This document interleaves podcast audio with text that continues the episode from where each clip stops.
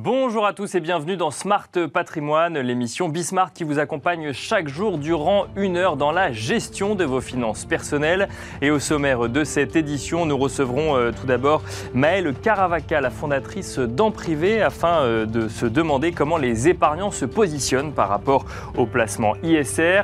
Et puis dans Enjeu euh, Patrimoine, nous ferons un focus sur l'apport cession, mécanisme qui permet d'apporter des parts d'une entreprise au capital d'une autre entreprise, généralement une Un dispositif qui peut être avantageux dans certains cas pour le dirigeant d'entreprise. Nous en parlerons avec Pierre-Elliott Blum, avocat fiscaliste euh, au sein du cabinet Stellin et associé avocat. Et nous en parlerons également avec Frédéric Poilpré, directeur de l'ingénierie patrimoniale, euh, le 29H, Société Générale Private Banking, et membre du cercle des fiscalistes. Et puis dans la deuxième partie de Smart Patrimoine, nous serons rejoints comme d'habitude par Laura Olivier pour aborder les tendances et les enjeux du secteur de la gestion euh, de patrimoine avec programme les foncières cotées, mais aussi euh, l'investissement euh, sur les marchés américains ou encore la performance euh, via des stratégies ESG. On y reviendra, oui, en deuxième partie de Smart Patrimoine. Smart Patrimoine, c'est parti.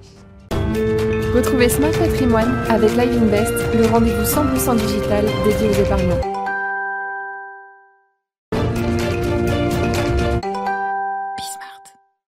Et on commence donc comme tous les jours avec patrimoine thématique, un patrimoine thématique qui est consacré tous les jeudis à l'investissement ISR ou également investissement euh, à impact. Euh, on en parle avec Maëlle Caravaca, fondatrice de En Privé. Bonjour Maëlle Caravaca. Bonjour.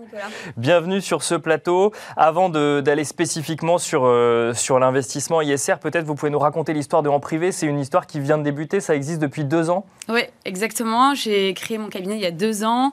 Euh, ça fait euh, dix ans que je fais de la gestion de patrimoine, mais j'ai décidé de me mettre à mon compte.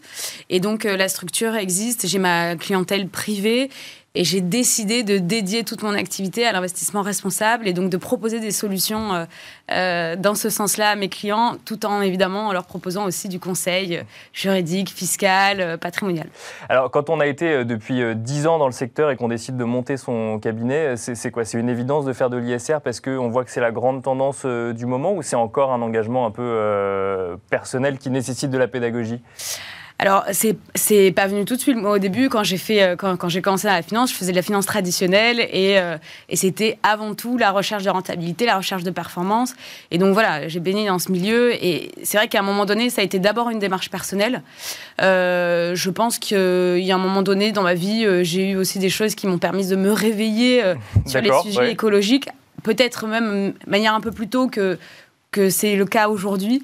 Et, euh, et, quand j'ai décidé de lancer le cabinet, donc c'était fin 2019, je pense que euh, euh, on en parlait encore très peu. certains acteurs étaient quand même déjà bien avancés. Mais au niveau de mes confrères CGP, je pense même encore aujourd'hui qu'on est, est très peu à, à, mettre en avant en tout cas cette démarche parce que ça demande, ça demande de se former. Et alors, ça demande de se former, de proposer des produits ISR directement aux clients. C'est pas, euh, c'est pas si inné que ça. Non, c'est, ça, ça, demande vraiment de se former parce que, euh, au-delà de, évidemment, l'analyse financière qu'on peut avoir sur, euh, sur les placements et la recherche de performance à nouveau et l'approche du risque, il y a énormément voilà, de jargon nouveau, en fait, qui, qui a émergé avec, avec cette tendance. Et donc, ça demande effectivement de se former, ça demande d'être curieux, ça demande aussi de remettre en question un peu ces, ces certitudes qu'on pouvait avoir dans, dans son approche de la gestion de patrimoine.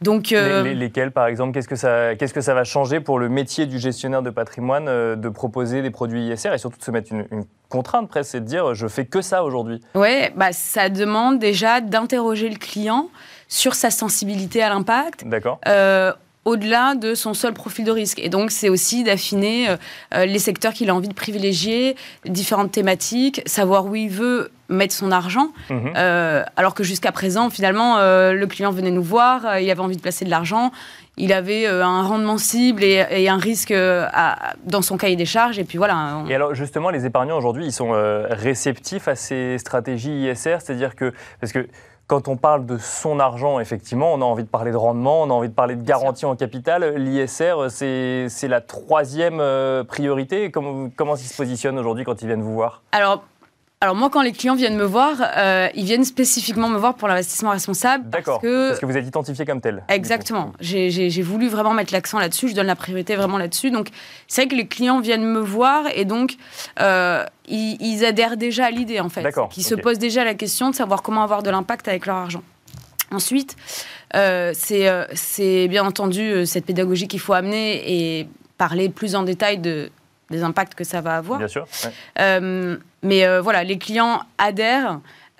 et en plus, une fois qu'ils comprennent là où ils mettent les pieds, ils sont d'ailleurs beaucoup plus engagés euh, à, aller euh, vers, vers ces démarches-là.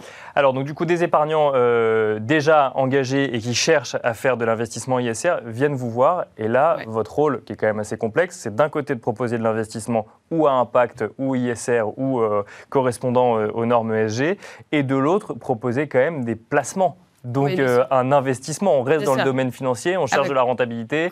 Et, et, alors comment on fait là concrètement une fois qu'on s'est formé? Alors, de toute manière, moi, c'est ce que j'explique à mes clients, c'est que l'idée, c'est quand même d'être dans un processus d'enrichissement. Bien sûr, euh, c'est le principe même du placement. Exactement. Il n'est pas question euh, de euh, renoncer à une performance, puisqu'on est là pour développer le patrimoine, et donc il y a quand même cet aspect financier. Il faut savoir qu'il y a des études là, qui, ont, qui ont été faites. 62% des fonds ISR surperforment le marché. D'accord. Donc, en plus de ça, c'est quand même un peu la cerise sur les gâteaux de rajouter de l'éthique euh, dans sa manière de développer son patrimoine. Là, on parle de fonds actions sur des sur les fonds actions, bien sûr, sur les fonds cotés. Euh, donc, euh, moi, j'explique à mes clients que l'idée, c'est de concilier dans une même stratégie, stratégie patrimoniale à la fois donc cette recherche d'enrichissement mhm. et, et cet impact environnemental et social qui est nécessaire parce que de toute manière, il n'y aura pas de changement sans argent. Et c'est illusoire de penser que les États euh, feront euh, ce qu'ils ont à faire pour financer la transition écologique euh, ou que les entreprises le feront. Il y a aussi besoin d'argent privé. Et c'est intéressant d'ailleurs parce que justement, on est de plus en plus, à titre personnel, dans notre quotidien, en train de se demander comment justement changer euh, nos pratiques, sûr, nos habitudes. au niveau de chaque citoyen, complètement. Voilà, exactement. Donc, moi, ce que j'explique aux clients, c'est qu'effectivement, ils ont un rôle déjà en tant que consommateurs, mais ils ont aussi un rôle décisif en tant qu'épargnants et investisseurs. Et en fait, le, la gestion de patrimoine devient un nouveau terrain de citoyenneté. Euh, et bien parce qu'en fait, c'est aussi une manière d'agir euh, bah, pour les générations futures, euh, pour la nature, pour euh, les changements sociétaux, etc. Et alors, quand vous devez faire des, arbitrages ou quand vous devez proposer des produits à, des, à, des, épargnants, donc vous nous le disiez, effectivement, il faut se former à ce milieu-là. Il faut se former aussi aux nouvelles manières de comprendre l'ISR, c'est-à-dire qu'il y a des fonds qui ont différentes stratégies. On parle d'exclusion, d'inclusion, de le best in class. il y a des labels également de l'autre côté.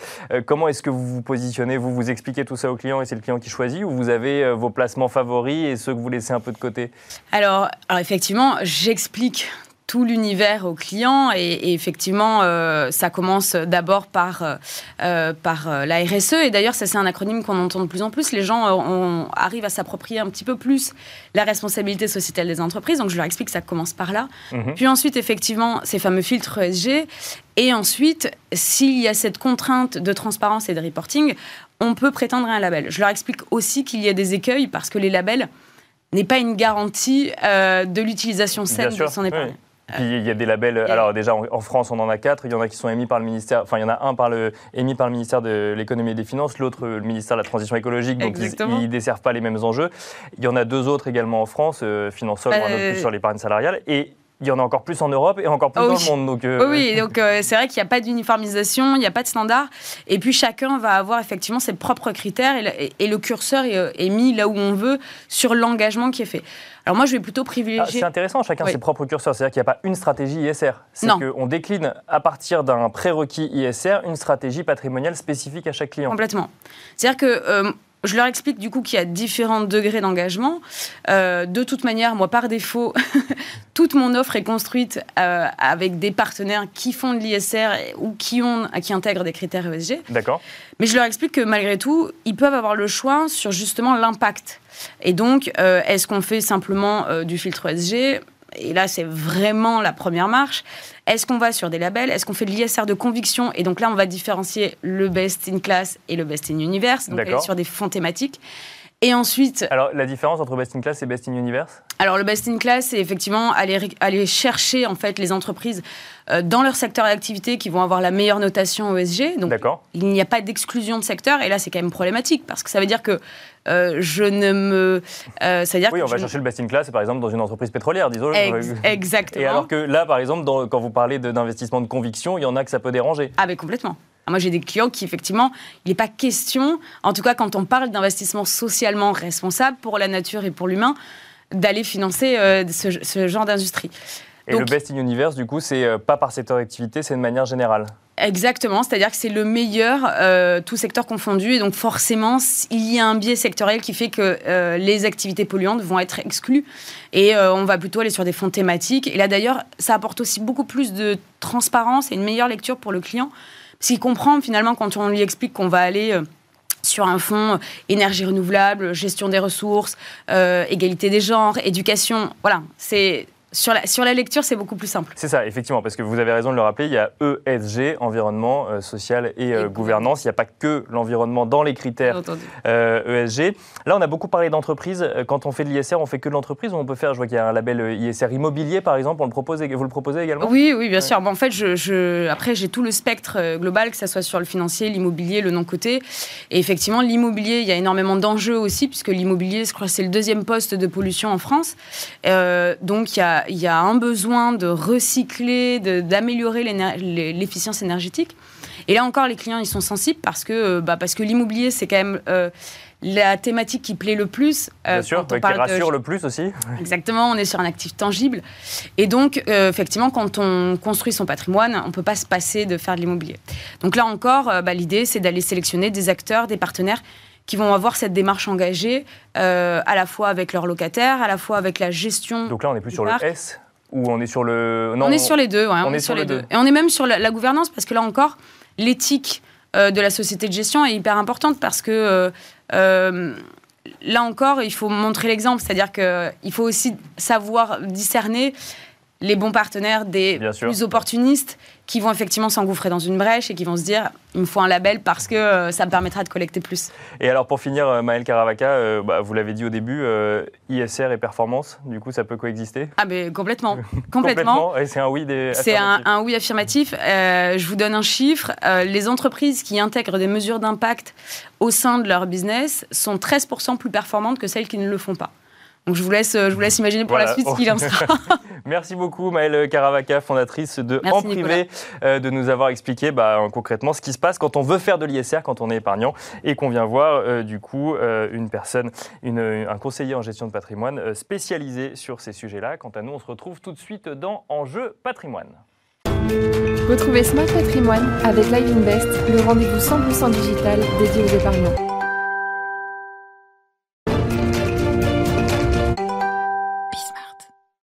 On se retrouve donc à présent dans Enjeu patrimoine et on vous propose de faire un focus sur un dispositif en particulier qui touche l'actionnaire ou le dirigeant d'une entreprise, l'apport cession, euh, le fameux pour les plus connaisseurs article 150 0B terre du CGI, hein, je, me permets de, le préciser. Nous en parlons avec Pierre Elliott Blum, avocat fiscaliste au cabinet euh, Stellin et associé avocat. Bonjour Pierre Elliott Blum. Bonjour.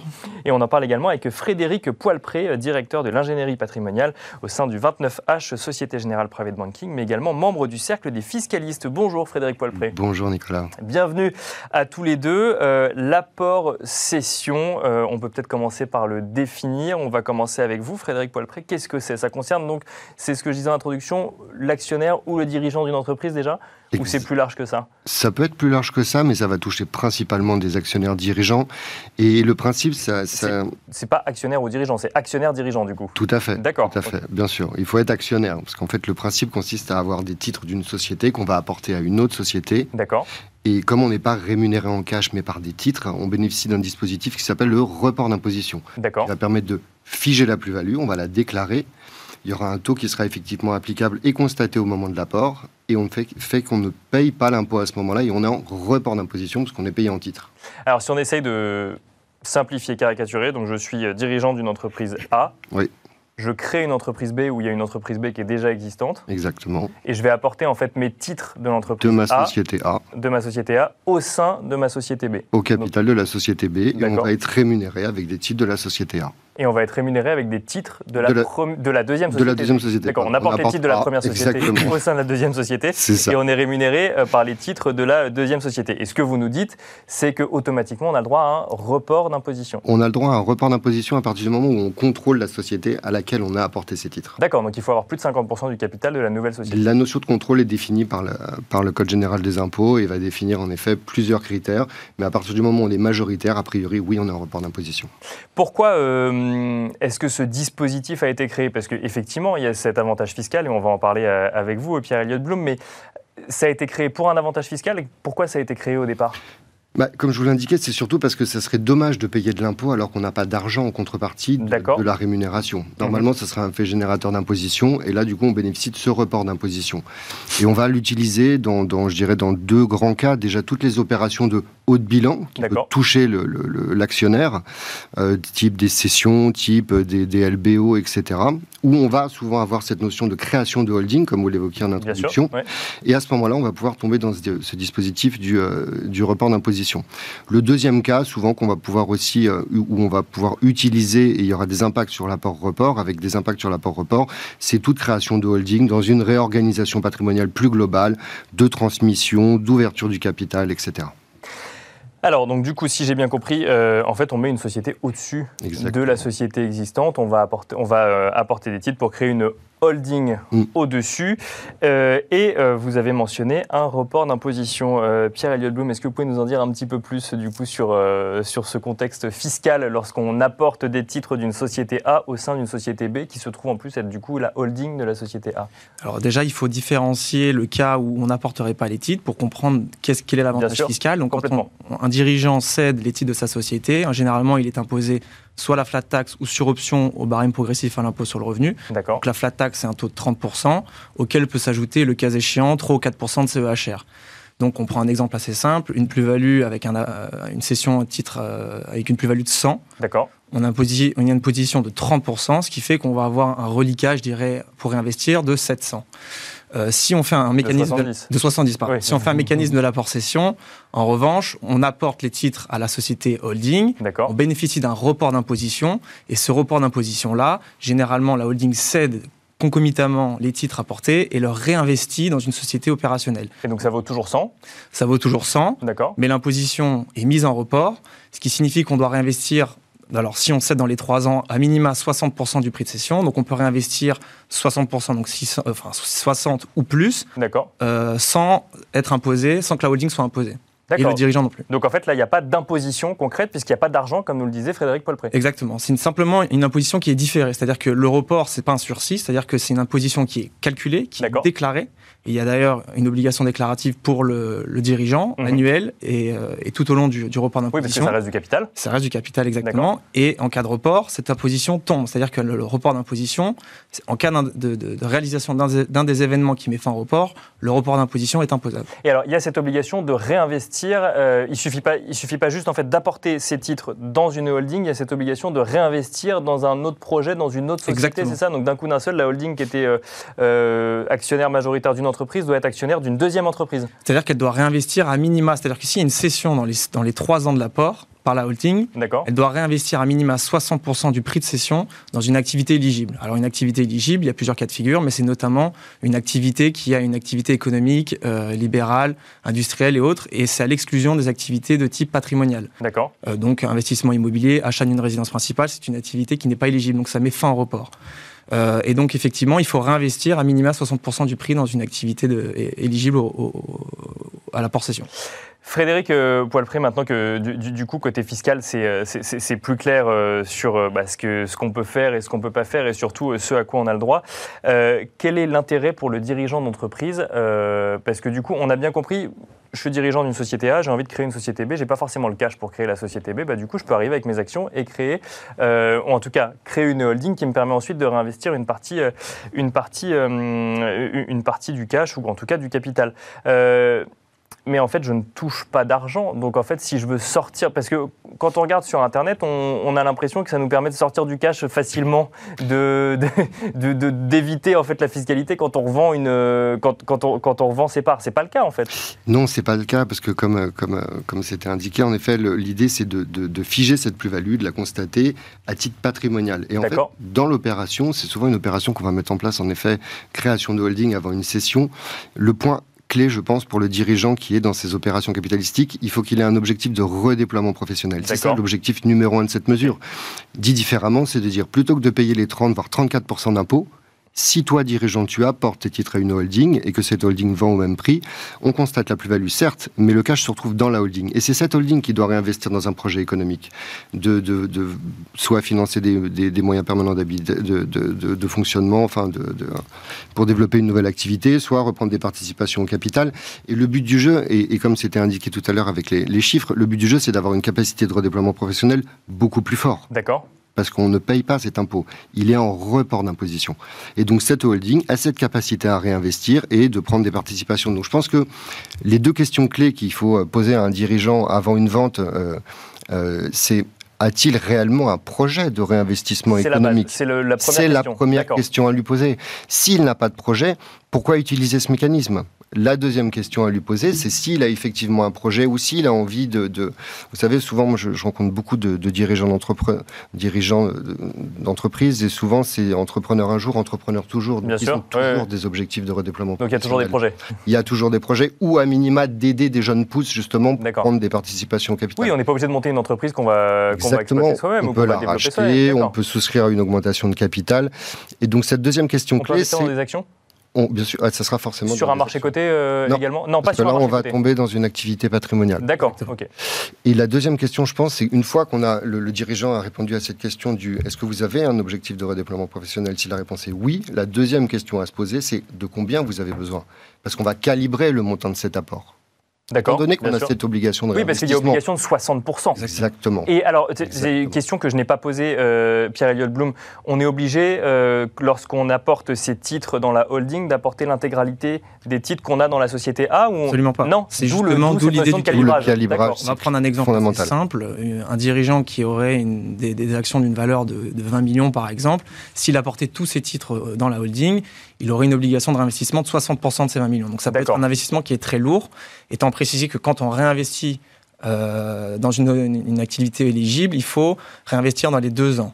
Donc généralement, c'est un délai qui est assez, Donc deux assez ans après limité. la création de la holding. Exactement. D'accord. Qui enfin, deux ans à partir de la cession par la holding des titres apportés. Donc c'est un délai qui est assez limité, puisque deux ans, en réalité, pour trouver un projet avec des fonds euh, de 60% de 20 millions, par exemple, ça peut être très compliqué. Donc on en revient à D'où le risque. Cette première Exactement. question de euh, avez-vous un projet? On Exactement. commencer par là. Avez-vous un projet? Est-ce que le dirigeant a un projet? Et ensuite, quel est le montant qu'il va réinvestir? Parce qu'il va falloir calibrer, le cas échéant, pouvoir créer plusieurs holdings s'il le faut, s'il y a plusieurs projets, parce que le risque, c'est la, la, la, la mise en imposition du report d'imposition. Et alors, Là, on parle beaucoup des 60%, mais les 40% restants, du coup, à partir du moment où j'ai apporté 1000 euh, à une holding, j'en ai, ai remis, du coup, euh, je vais reprendre votre exemple de 100 parce qu'on va éviter de perdre tout le monde. Donc, j'ai apporté 100. Euh, je remets 60, du coup, dans un autre projet, mettons que ce soit un autre projet personnel que j'avais, je remets 60 dedans. Il y a 40 qui sont toujours apportés à la holding. Qu'est-ce qui se passe avec ces 40 Ces 40-là sont pas soumis aux règles du, du report d'imposition, donc on peut investir dans différents types d'investissements, même patrimoniaux. On peut même se les distribuer avec une imposition niveau de la holding. D'accord. Donc, euh... taxe au niveau de, du personne physique, mais c'est une imposition de dividende. Donc, le, le, le, le prix de cession est, libre. On peut le réinvestir dans ce qu'on veut. Et quand vous dites qu'il y a une, une, imposition au niveau des dividendes, c'est-à-dire que. C'est-à-dire que, comme c'est une société holding, si on veut se distribuer de l'argent, il va falloir évidemment payer de l'impôt au niveau de la holding. Et l'impôt est du coup plus avantageux quand c'est des dividendes que quand on. Que Alors, ça va dépendre du, du, du, du taux marginal du, contribuable. Si on est au barème progressif, on peut monter sur des taux de 45% versus 30% de flat tax. Donc c'est évidemment plus intéressant pour certains types de dirigeants. Pour certains types de, de dirigeants, ça peut, être, euh, ça peut être plus intéressant. Frédéric Poilpré, quand euh, les, les, dirigeants viennent vous voir, euh, alors vous, vous, nous avez dit ce que vous, vous leur dites. Il faut commencer par avoir un projet.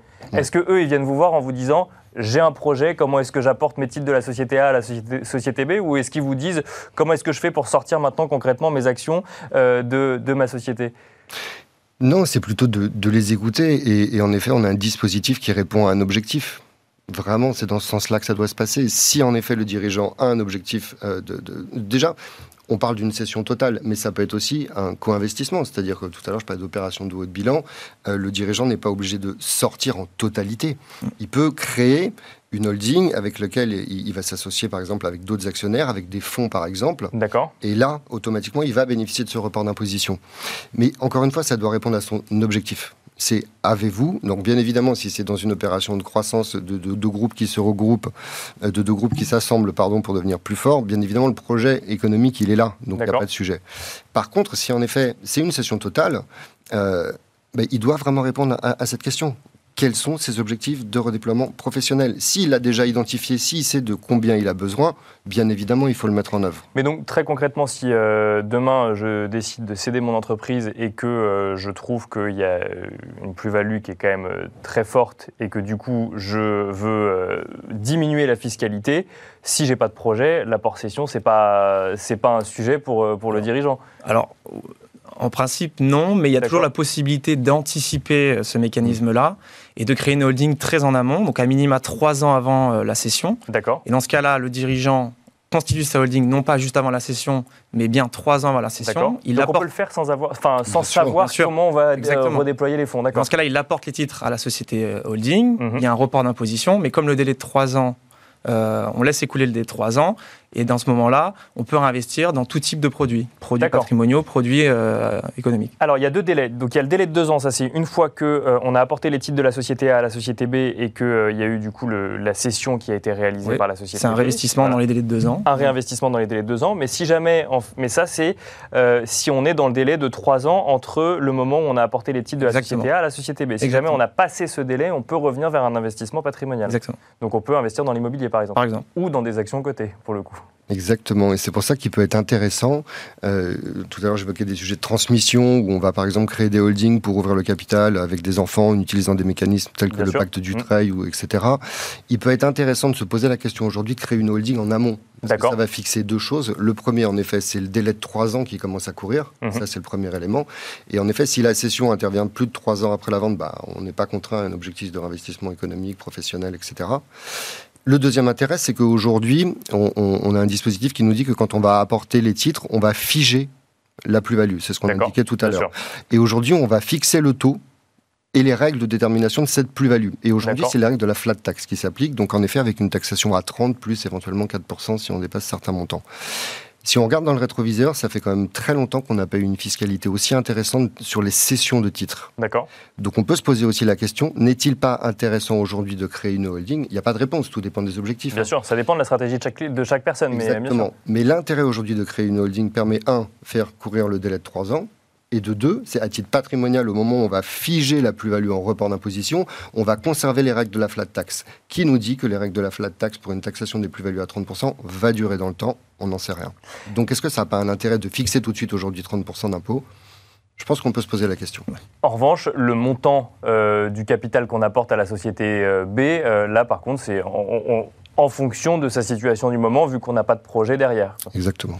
Euh, vous avez parlé de transmission, euh, Frédéric Poilpré. Euh, si jamais je crée une holding et que je la transmets à mes enfants, du coup, mes enfants, ils sont obligés de réinvestir dans les deux ans également dans une entreprise ou dans un projet? Alors ça, ça fait. Oui, je vous vois qui c'est bon, j'ai ma réponse.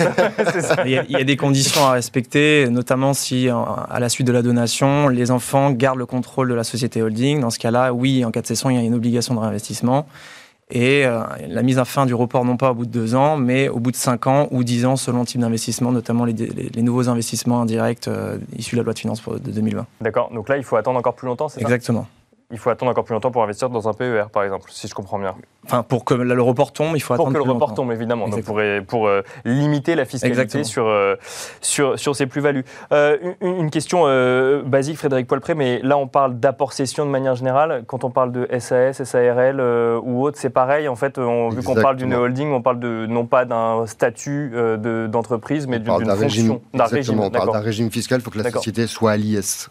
D'accord. Tout ce mécanisme qu'on évoque ne fonctionne effectivement que sur les sociétés soumises à l'IS. Peu importe la forme, que ce soit une SAS, une SARL, etc., que ce soit des parts ou des actions, faut qu'elle soit à l'IS. Il faut qu'on ait un échange de titres entre deux, entre une personne physique qui apporte des titres d'une société à l'IS à une autre société à l'IS. D'accord. Et là, on tombe Et attention, on l'a on l'a évoqué tout à l'heure, il faut contrôler la société à laquelle on apporte. Oui, donc Pour être en faut- report, sinon on est en sursis d'imposition, et là c'est un autre mécanisme qui s'applique. Et donc c'est là où je vous disais effectivement qu'il fallait avoir plus de 50% du capital et vous m'avez répondu que ça dépend effectivement du, Exactement. du- du régime euh, d'imposition pour le coup. Non, ça dépend surtout de comment est composé la- le, le- le capital de la société à laquelle on apporte. Si par exemple Ah on oui, est 3 bien à 1 sûr. tiers du capital, sûr, bien on n'a pas de majorité, mais voilà, donc c'est plus une, une fonction, une direction de fait qui va permettre de déterminer, ou alors des packs d'associés qui va déterminer qui a le contrôle pour voir qui effectivement bénéficie du report et les autres peut-être du sursis. Merci beaucoup messieurs de nous avoir expliqué. Alors on parle de fiscalité, on parle de, euh, d'apport de part euh, d'une entreprise à une autre. Donc évidemment, il y a parfois des termes un peu compliqués, mais je vous remercie parce que c'est, très clair, hein, mine de rien, ce dispositif qui, est, qui peut être parfois un petit peu complexe. Merci Pierre-Elliott Blum, avocat fiscaliste au sein du cabinet euh, Stellin et Associés, avocat. Et merci Frédéric Poilpré, euh, directeur de l'ingénierie patrimoniale au sein du 29H, Société Générale Private Banking, mais également membre du Cercle des fiscalistes. Quant à nous, on se retrouve tout de suite dans la deuxième partie de Smart Patrimoine. patrimoine. Rebonjour et bienvenue dans la deuxième partie de Smart Patrimoine, une deuxième partie en partenariat avec Club Patrimoine où nous donnons chaque jour la parole aux experts euh, du secteur de la gestion patrimoniale afin de décrypter les tendances et les enjeux euh, du moment. Euh, Nous avons d'ailleurs été rejoints pour cela par Laura Olivier, journaliste chez Club Patrimoine. Bonjour Laura. Bonjour Nicolas et bonjour à tous au sommaire. Aujourd'hui, de cette deuxième partie de Smart Patrimoine, bien entendu, le club macro, nous parlerons marché américain et foncière cotée avec le directeur général adjoint de Claresco Finance, Laurent Durin-Montaillet. Et ensuite, dans le Club Action, nous recevrons Marilou Goueffon, gérant financier chez Clartan Associés. On se posera la question avec elle euh, bah, de- du mix ESG performance. Est-ce que les deux font bon ménage ou pas? Le Bitcoin, véritable monnaie ou classe d'actifs alternative On en parle en toute fin d'émission dans le club expert avec Thomas Daudeville, gérant à la financière Daudeville. On se retrouve tout de suite donc dans le Club Macro.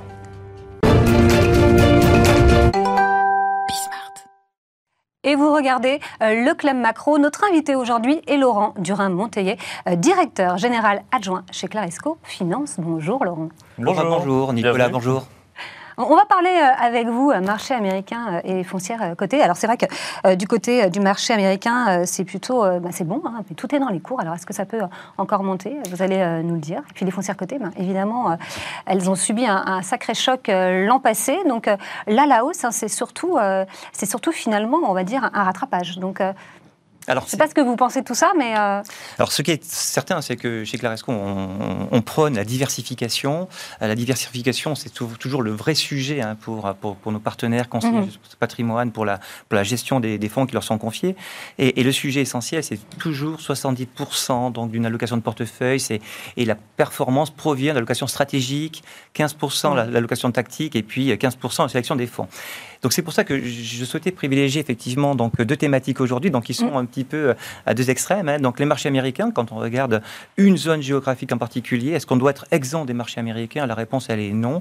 Et c'est vrai que quand on parle de cherté des marchés américains, euh, oui aujourd'hui ça se paye 23 fois les bénéfices, on peut considérer ça extrêmement cher. C'est cher. c'est très cher. C'est très cher. Ouais.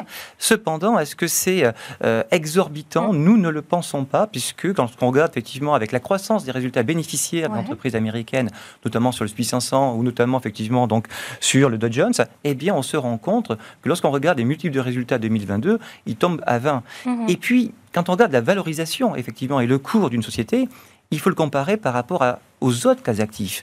Alors, est-ce que le marché d'actions est plus cher que le marché obligataire? Est-ce que celui-ci est plus cher que le marché immobilier?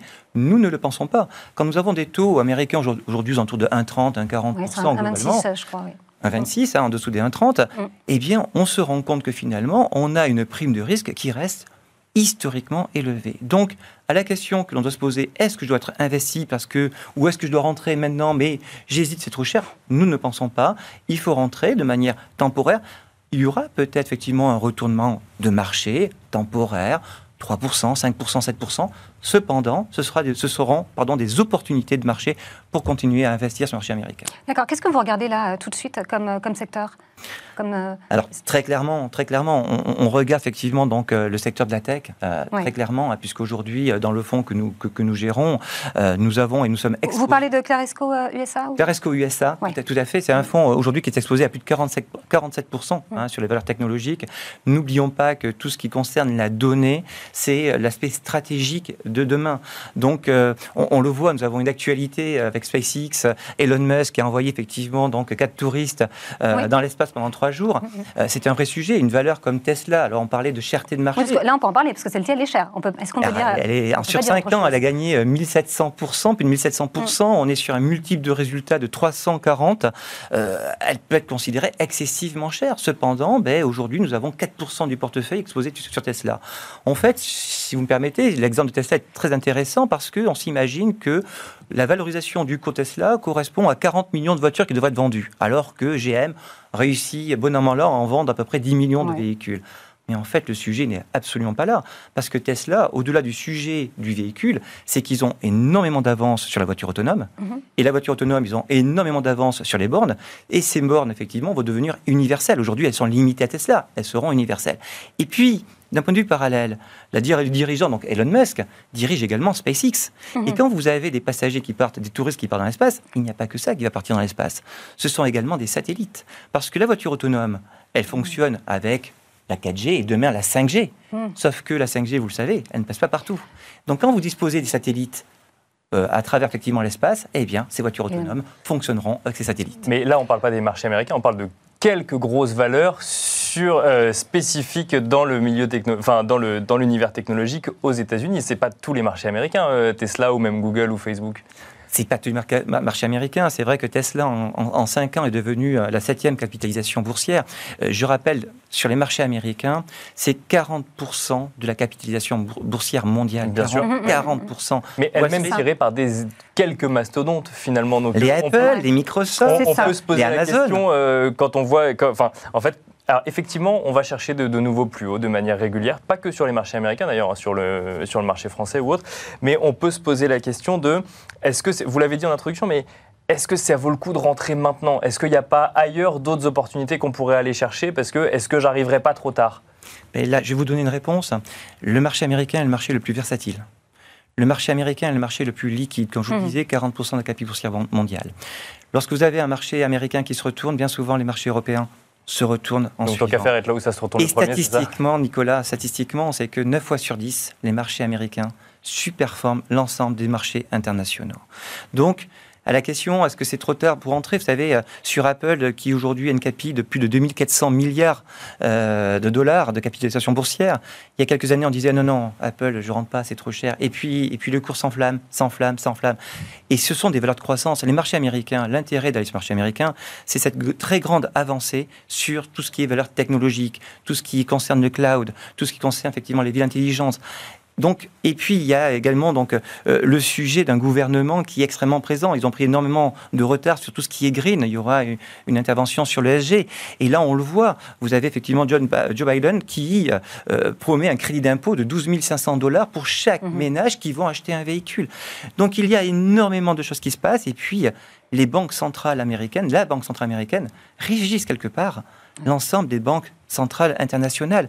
Et on a vu que dès 2008, dès 2009, pardon, dès le début de 2009, elles ont été interventionnistes alors que la BCE a commencé à intervenir qu'à compter de 2015.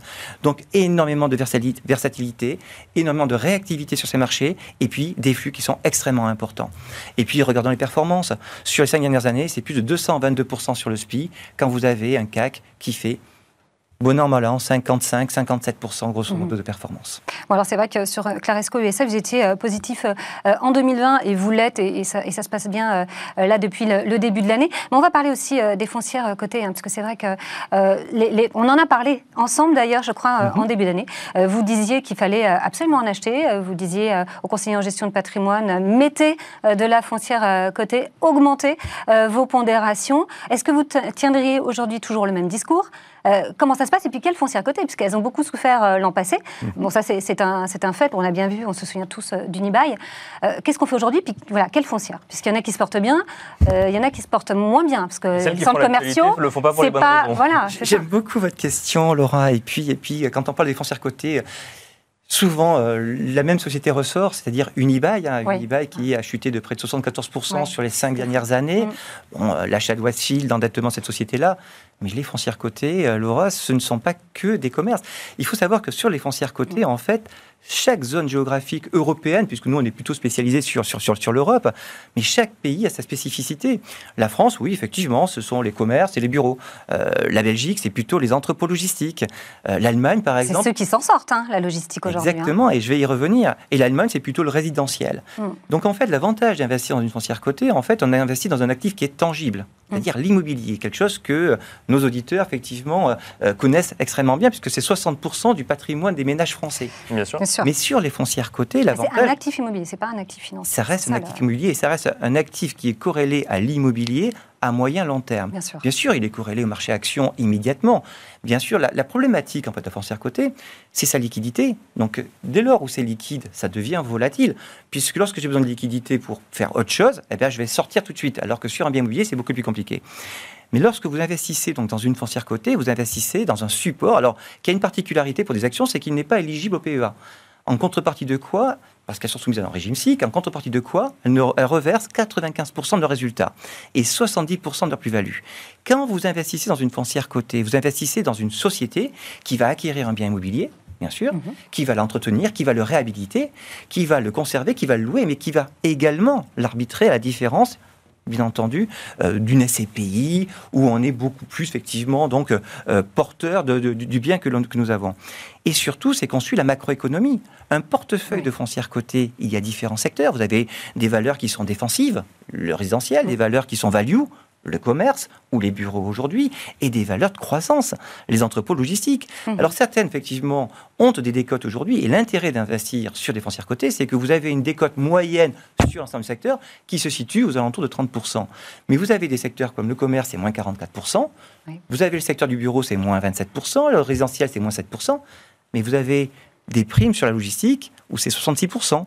Le self-storage, pardon, c'est 89%. Mhm. Mais les foncières cotées, vous avez deux choses. Vous avez des cliniques, vous avez de, l'hôtellerie, vous avez diversifié, vous avez des promoteurs sur lesquels nous sommes totalement exempts aujourd'hui, bah, compte tenu des, tensions inflationnistes, compte tenu effectivement donc des problématiques d'approvisionnement. Donc, on suit la macroéconomie. Aujourd'hui, on est plus valeur de croissance avec la logistique. Donc là, c'est ce que vous avez dans Foncier Valeur, dans Claresco Foncier Valeur. Exactement. 27% du portefeuille, c'est la logistique aujourd'hui. Et seulement, seulement 12% sur le commerce, parce que nous considérons que les loyers ont chuté, que tout n'est pas loué aujourd'hui, mhm. et que la reprise n'est pas encore efficiente sur ce secteur-là. Donc, pour le moment, nous l'avons sous-pondéré. Et c'est ça l'avantage d'une foncière cotée versus une SCPI ou de l'immobilier direct, c'est qu'on a une diversification, et c'est cette réactivité que nous avons en sélectionnant des sociétés qui sont vraiment investies sur des supports et des secteurs totalement différents. Merci euh, beaucoup, euh, Laurent, d'avoir été euh, avec nous. Et on se retrouve tout de suite pour le Club Action. On enchaîne à présent avec le Club Action, le Club Action où nous recevons Marilou Goueffon, gérant financier chez Clartan Associés. Bonjour Marilou Goueffon. Bonjour. Bienvenue euh, sur ce plateau. On va parler ESG euh, e ensemble euh, et on va essayer de voir si ça match avec la performance. Avant ça, on a beaucoup entendu parler d'ESG, d'ISR ou d'impact et on l'associait plus au mot résilient et notamment mhm. pendant la crise, bah, pendant la crise, pendant la pandémie et notamment du coup avec la crise financière que ça a induit sur les marchés financiers. Euh, vous le partagez, vous, cet avis C'est effectivement, avant même de parler de performance, c'est que c'est des entreprises qui résistent mieux et donc du coup des fonds qui résistent mieux? Oui, vous avez raison, parce qu'une entreprise qui est à la pointe en matière de SG, c'est en fait une exigence de performance qui est renforcée à tous les niveaux. D'accord. C'est-à-dire que ce qu'il est opportun de rechercher pour bâtir un, un portefeuille action performant dans la durée, c'est non seulement des entreprises qui ont une rentabilité économique au-dessus de la moyenne. D'accord donc qui créent structurellement de la valeur. Mais si en plus elles sont très performantes sur le plan ESG, eh bien c'est l'opportunité d'avancer euh, dans la création de valeur. Et vous avez raison, c'est probablement aussi une meilleure résistance euh, dans les périodes de crise. Donc en fait, vous nous parlez de performance financière, mais également extra-financière, c'est ça C'est qu'il faut avoir les deux Tout à fait. Et alors, si c'est euh, aussi résilient, c'est pas parce que euh, on parle justement d'entreprises qui ont les moyens d'investir dans des performances extra, enfin dans des euh, stratégies de performance extra-financières? Oui, en fait, je vais vous donner un exemple. chez Clartan Associés, nous venons de rencontrer une centaine de managements au cours d'un grand séminaire d'analyse financière.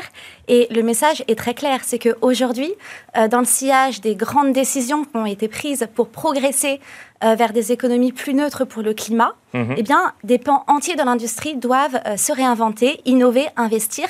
Et donc, les entreprises en capacité euh, de s'adapter, ce sont celles qui vont densifier leur avantage concurrentiel et qui vont avoir une, une meilleure performance économique. Donc, en ont déjà une aujourd'hui, en fait, finalement, et qui sont capables de se préparer, en fait, à la transition de demain. C'est ce que vous nous dites. En effet. Et puis, en plus, il y a le fait que sur le plan de la croissance des revenus, ces entreprises devraient être favorisées parce qu'il y a les subventions des gouvernements, il y a les plans de relance verte, il y a plus d'opportunités. Et puis sur le plan de la profitabilité, c'est un élément qui est crucial. Euh, les entreprises, on le voit, sont de plus en plus en mesure de refléter dans les éléments de composition du prix euh, la, performance CO2, les émissions carbone des produits et services qu'elles proposent. Euh, on sait qu'il y a beaucoup de, greenwashing et puis c'est vrai que l'ESG, c'est cher. Comment vous vous différenciez? Euh, alors, à plusieurs niveaux, euh, vous avez tout à fait raison. Euh, dans l'ESG, il faut savoir faire le tri et avoir une analyse très fine. Et en particulier, être vigilant sur ce thème des valorisations, parce qu'il y a un certain nombre de poches d'exubérance avec des actifs très aimés qui sont aujourd'hui très chers. Donc, chez Clartan Associés, on a une approche qui est un petit peu différente. Déjà, on a choisi de créer un fonds ESG spécifiquement dédié à cette thématique. Celui que vous avez lancé en septembre dernier. À fait. Tout à fait. C'est ce, ce fonds va fêter ses un an. Et on a créé ce fonds en collaboration avec une société qui est une experte en notation extra-financière depuis plus de 20 ans, qui s'appelle Ethos, qui est une émanation de caisse de pension suisse et dont c'est le cœur de métier. Donc déjà, on évite cette problématique du greenwashing en travaillant avec des experts. Et l'idée, c'est de capitaliser sur nos trois décennies euh, d'expérience en matière d'investissement action. Donc vous notez, vous passez par Ethos pour noter chaque entreprise que vous faites rentrer dans le fonds, c'est ça? Oui, tout à fait. Donc il passe forcément par Ethos d'abord avant de rentrer dans le fonds tout à fait. Notre idée, c'est d'aboutir à un univers d'investissement très resserré. D'accord. Avec à la fois notre expertise en matière d'analyse financière, puisque c'est le socle de notre gestion, identifier ces entreprises qui créent de la valeur, décortiquer les modèles d'affaires, mhm. bien connaître les écosystèmes et les forces en présence. Et puis de l'autre côté, euh, se fonder sur la recherche d'éthos pour euh, l'extra-financier. Et alors, ça veut dire que euh, vous n'investissez que, que, dans des entreprises qui n'ont jamais communiqué leurs données sur les performances performance extra-financière ou en fait c'est juste que vous allez voir Ethos et qui vous donne une liste d'entreprises qui correspondent globalement aux critères qu'ils ont mis en place? Alors en fait, c'est vraiment une démarche de partenariat, c'est-à-dire qu'on est arrivé euh, près d'Ethos avec notre univers d'investissement et on leur a proposé de travailler sur notre univers d'investissement pour vraiment resserrer euh, le, spectre. D'accord. Et puis un autre... pour faire des sélections d'entreprises au sein de ce spectre-là. Tout à fait. Alors c'est vrai que votre expertise, c'est une expertise euh, value, donc c'est de la typique, de la décote, c'est ce qu'on va retrouver euh, dans le fond, euh, j'imagine oui, tout à fait. en, en, fait, lorsqu'on regarde les valeurs ESG, on voit qu'il y a certaines valeurs qui ont été très, très tirées. Euh, notamment dans le, dans le sillage de la, de la crise de la pandémie. Mais on peut aujourd'hui encore trouver euh, dans ces marchés qui sont caractérisés par une forte distorsion, euh, des sociétés qui sont sous-évaluées. Pour vous donner un exemple de société à impact positif, pour la société et pour l'environnement. Une entreprise comme Aquafil, qui est une entreprise italienne qui s'occupe de faire de la régénération de nylon, mhm. eh bien, c'est une entreprise qui, par son activité, va permettre de traiter cette problématique de la pollution industrielle de l'eau. Euh, aujourd'hui, 20% de la pollution mondiale de l'eau c'est lié à l'industrie textile. Donc on voit que cette entreprise qui aujourd'hui est valorisée pour rebondir sur votre point, autour de 13 fois les résultats attendus l'année prochaine, avec un niveau de rentabilité sur fonds propres de l'ordre de 17%, donc de très haut niveau. C'est une société qui euh, est vraiment à la pointe en termes d'économie euh, circulaire. Et on parlait tout à l'heure de marge, avec son euh, branding, c'est-à-dire son label Econil, mhm. elle est capable de s'adresser à des clients, des constructeurs automobiles, comme Jaguar Land Rover, qui, qui, sont à la recherche de, de solutions sur le nylon pour l'intérieur des véhicules mais aussi des entreprises comme Prada. D'accord. Et c'est vrai que alors, les valeurs des côtés, elles ont, elles ont toutes monté. Est-ce qu'il reste quand même des relais de croissance aujourd'hui? Ah oui, il reste tout à fait des, relais de croissance. Déjà, euh, dans l'ESG, il y a les sociétés qui ont un impact positif. On parlait à l'instant des Euh, mais il y a également euh, les sociétés qui, dans leur activité traditionnelle, ont une démarche extrêmement vertueuse pour réduire leurs émissions ou leur consommation d'eau. Un exemple, c'est une entreprise comme Elis. Euh, on a rencontré la direction générale il y a seulement quelques jours. Mhm. Et en fait, on voit bien que cette entreprise, qui est donc le leader en Europe sur les services de blanchisserie, eh bien, cette entreprise-là fait des progrès énormes sur le plan de la réduction de sa consommation d'eau. Il y a une tendance de fond très sous-jacente d'externalisation du service. Donc c'est un métier qui est très porteur dans la durée, qui bénéficie également de la consolidation du secteur en Europe. Et puis le dernier point, c'est que 25% de son activité, c'est l'hôtellerie-restauration. Donc avec des valorisations qui sont encore... Euh, encore assez, euh, assez raisonnables, on a encore du levier sur ce genre de valeur. Alors, on, en parle souvent hein, de euh, que ce soit dans cette émission ou dans d'autres. Moi, il y a quand même une question que je me pose, c'est il y en a encore des sociétés qui font pas d'ESG ou qui font pas d'impact ou qui n'ont pas d'impact positif sur l'environnement? Euh, oui, il y en a, bien sûr, mais euh, vous avez tout à fait raison. Euh, lors du séminaire dont je vous parlais, on a bien remarqué que c'est au cœur des préoccupations des entreprises sur le plan de leur communication et sur le plan de leur stratégie euh, que de, mettre en place des initiatives ESG. Et j'ajoute qu'en plus de la demande euh, du client final qui souhaite investir de manière plus durable et plus humaine, il y a également euh, le fait que les investisseurs sont eux-mêmes très très en demande de, produits ESG. Est-ce que vous avez remarqué justement sur, sur l'ESG, qu'est-ce qui est privilégié? Est-ce que c'est le E, le S, le G? Euh, l'environnement est souvent mis en valeur, mais en fait, toutes les composantes sont très importantes parce que l'ESG, euh, c'est aussi ce que ça permet d'éviter. Mmh. Et on sait qu'un défaut de gouvernance peut détruire de la valeur. Euh, dernière euh, question, euh, du coup, sur quand on fait de l'ESG, vous parlez effectivement de cette pression finalement qui peut être mise par le fait que les financiers veulent financer des entreprises qui, ont, qui mettent en place des stratégies de performance extra-financière. du coup, l'exclusion, c'est parce que en fait, quand on parle d'un côté de les entreprises qui ont déjà des, gros, des modèles économiques performants vont pouvoir faire de la transition. Mhm. Est-ce que ça veut dire qu'on n'exclut personne et qu'on laisse la possibilité à toutes les entreprises de changer de stratégie ou on exclut quand même certains secteurs d'activité quand on... Parce que derrière des fonds, il y a des épargnants qui mettent de l'argent qui, eux, parfois, comprennent pas forcément toujours ces stratégies oui, alors chez Clarton Associé, on agit en effet à deux niveaux. le premier point, c'est une démarche d'exclusion. D'accord. de fait, depuis la fondation de la société, euh, nous n'avions par exemple jamais investi dans le secteur du tabac. Et depuis l'année dernière, nous avons formalisé notre démarche. Et pour l'ensemble des 1,1 milliard d'euros que nous gérons dans la CICAV, nous avons exclu cinq secteurs d'activité. Donc il y a une démarche d'exclusion. Pour notre fonds euh, Clartan Ethos, euh, l'exclusion est encore plus forte sur le plan des secteurs. Et cela permet au fond d'avoir une vraie démarche ESG, puisque euh, dans le classement durabilité de Morningstar, il se classe dans les 2% les mieux notés sur 700 fonds de sa catégorie. Et ça se traduit également par euh, deux chiffres que je trouve intéressants. 50% euh, du fonds est investi dans des entreprises à impact positif, 60% dans des entreprises qui sont engagées auprès de l'ONU euh, pour le respect de l'égalité euh, des genres. D'accord, donc on peut faire de l'exclusion et en même temps aller chercher des modèles économiques qui fonctionnent aujourd'hui pour financer le, l'ESG, parce que c'est un coût, hein, mine de rien, mais, mais bon, apparemment, de ce que je comprends, c'est également porteur en, termes de, de, performance. Merci beaucoup, Marie-Lou Goueffon, de nous avoir détaillé tout cela. Je rappelle que vous êtes gérant financier chez Clartan euh, Associés. Merci à vous également et on se retrouve tout de suite dans le Club Expert. Et vous regardez le Club Expert. Notre invité aujourd'hui est Thomas euh, Daudeville. Bonjour Thomas. Bonjour, bienvenue. Euh, vous êtes gérant, la financière Daudeville. On va parler à Bitcoin avec vous, monnaie ou placement Ça, c'est une, question qu'on peut vraiment se poser aujourd'hui. On en entend beaucoup parler, bien sûr, du Bitcoin. Est-ce que, peut-être, déjà pour commencer, vous pourriez, vous pourriez nous donner votre définition? Alors, le Bitcoin, c'est une des conséquences de la crise de 2008, qui a été une vraie crise de confiance et une crise aussi institutionnelle. Et donc, en 2009, a été créé le Bitcoin avec comme objectif eh bien, de créer une monnaie virtuelle en dehors du cadre classique. Et le cadre classique, c'est un organe central qui contrôle la monnaie et euh, qui est un peu la, marque de confiance, on va dire, pour euh, à la fois en interne et à la fois en externe par rapport à nos, à nos partenaires, puisque la monnaie, c'est ce qui nous permet de payer nos, nos, fournisseurs, payer les autres pays et de faire circuler, on va dire, euh, la monnaie et la croissance. Donc l'organe de conférence qui est la fameuse banque centrale. Exactement, tout à fait. Et donc là, on s'affranchit des banques centrales en fait. Et ben là, effectivement, il y a, a C'est bien de rappeler un peu les bases, hein, effectivement. Il y a une blockchain derrière, mais on rappelle. euh, Et en fait, il n'y a plus tout de contrôle. Le véritable contrôle, en fait, c'est euh, la blockchain qui permet de, de tracer toutes les euh, transactions qu'il y a autour du, autour du Bitcoin et donc de permettre une certaine transparence de ce point de vue-là.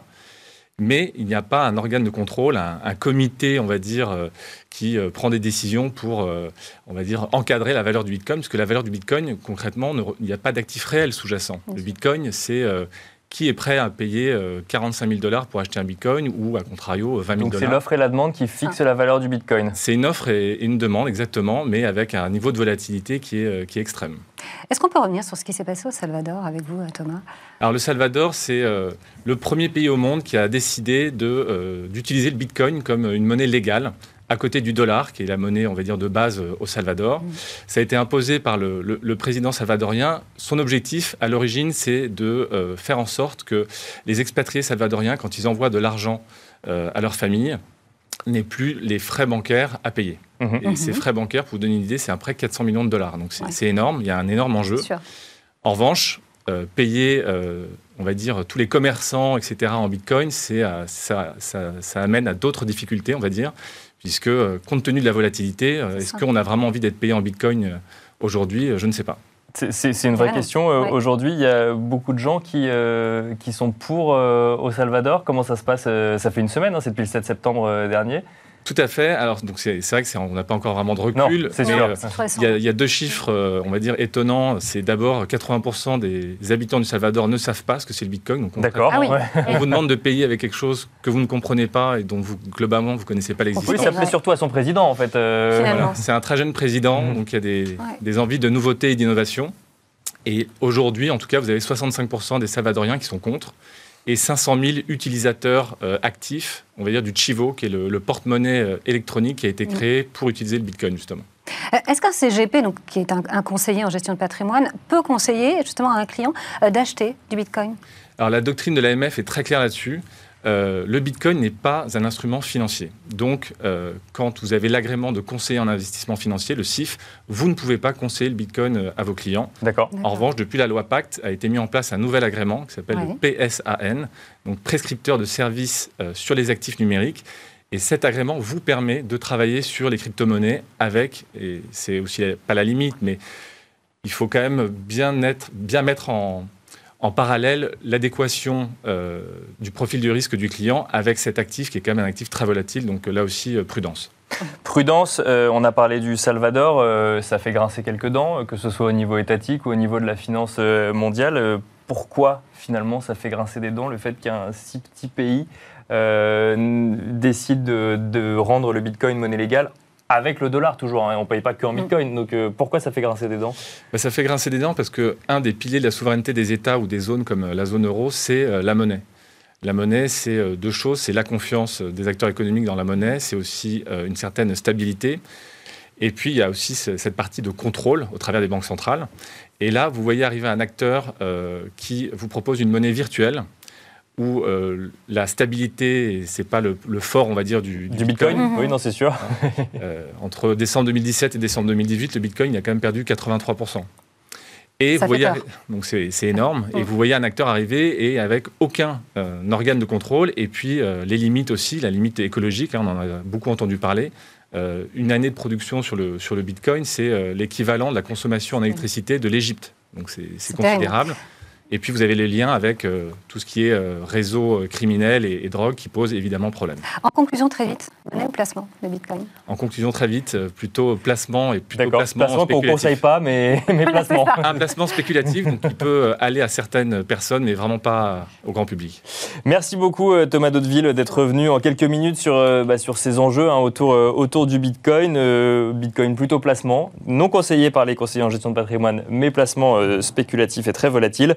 Euh, Thomas Daudeville, je rappelle que vous êtes gérant de la financière Daudeville. Euh, Laura, toujours un plaisir d'animer euh, Smart Patrimoine Toujours à vos plaisir, côtés. Nicolas. Et on se retrouve quant à nous demain pour un nouveau numéro de Smart Patrimoine à 13h, comme d'habitude. À demain.